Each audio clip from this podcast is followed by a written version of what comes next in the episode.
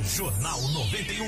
A partir de agora, o Jornal 91 aqui, a gente vai trazer detalhes para você sobre a vacina contra a Covid-19 e que é desenvolvida pela Universidade Federal do Paraná. Notícia excelente, né, Flávio? Espetacular, em letras maiúsculas e em negrito, né? Aqui da terrinha. É claro que vai demorar um pouquinho ainda, mas os primeiros passos, aliás, mais do que isso, já foram dados. É uma nova vacina desenvolvida pela Universidade Federal do Paraná. Pode ser mais uma alternativa no combate à Covid-19.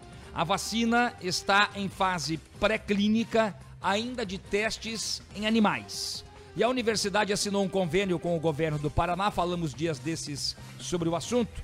Ah, o governo disponibilizou mais ou menos um milhão de reais para a conclusão desta fase da pesquisa.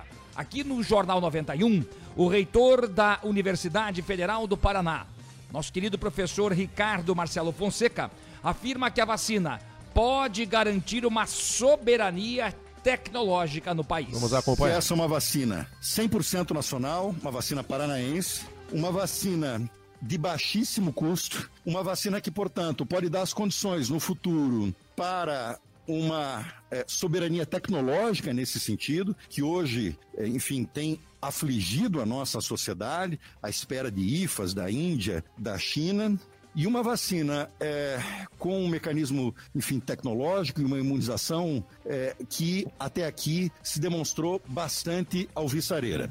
Bom, a vacina da Universidade Federal do Paraná é desenvolvida com uma tecnologia diferente das vacinas contra a Covid disponíveis. Ela utiliza nanopartículas. E aí você vai dizer o que, que é isso? Então, o, quem vai explicar para a gente aqui agora no Jornal 91 é o professor da Universidade Federal do Paraná, Emanuel Maltempe. Ele é doutor em bioquímica e é o coordenador desta pesquisa, são 720. Essas partículas elas imitam o vírus, elas têm os antígenos na sua superfície que é, levam o nosso sistema imune a produzir anticorpo contra o SARS-CoV-2 todo o, o, material que é usado para produzir essas partículas é biocompatível, biodegradável. Depois de algum tempo, todo o material é completamente degradado e não se encontrará traços desse material no organismo. Mas o, a pessoa ou o animal injetado vai estar imune contra o novo coronavírus. Bom, os pesquisadores ainda estudam a possibilidade de aplicação dessa vacina através de um spray nasal no nariz. Olha que interessante.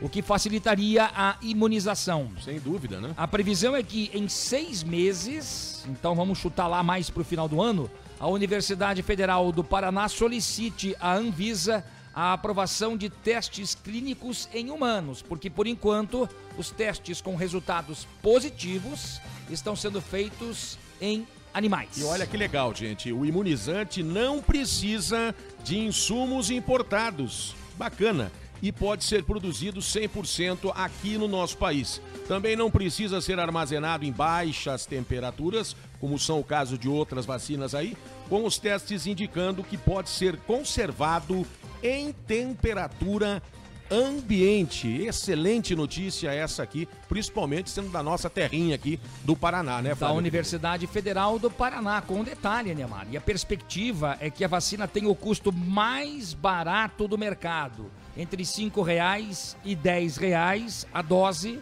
né, um preço super acessível e uma eficácia maior, inclusive, que o imunizante da AstraZeneca, produzido pela Fiocruz. Essa é uma excelente notícia. A gente já vem acompanhando, né, desde o início. Não essa notícia não é nova, mas a novidade é sobre os estudos que estão prosseguindo e agora, a partir de mais alguns meses, também os testes nos seres humanos, nas pessoas, né? É importante que a gente tenha isso. A gente sabe que é tudo par e passo, não dá para atropelar no momento de pesquisa, na área científica, nada disso. Mas a gente sabe que mais cedo ou mais tarde nós teremos uma vacina produzida aqui pela Universidade Federal do Paraná, é da terrinha com um detalhe. Eu estou imaginando que a vacina contra o novo coronavírus, que por enquanto chega a conta gotas, ela vai entrar no calendário nacional de vacinação do brasileiro. Assim como nós temos a campanha nacional de vacinação contra a gripe, que já está acontecendo, outras vacinas, por exemplo, para as crianças, a da Covid devem entrar no Programa Nacional de Imunização. E a torcida é que os testes todos se realizem, né?